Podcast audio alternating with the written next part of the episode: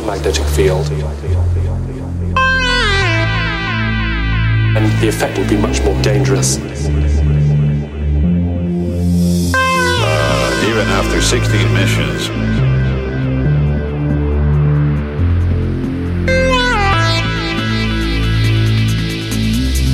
What they actually uncovered was considerably more.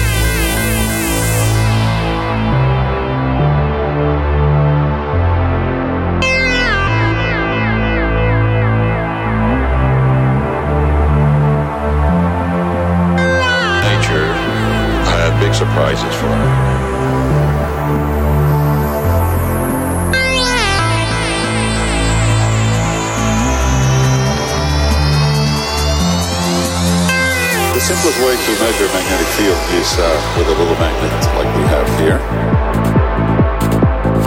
That has been mounted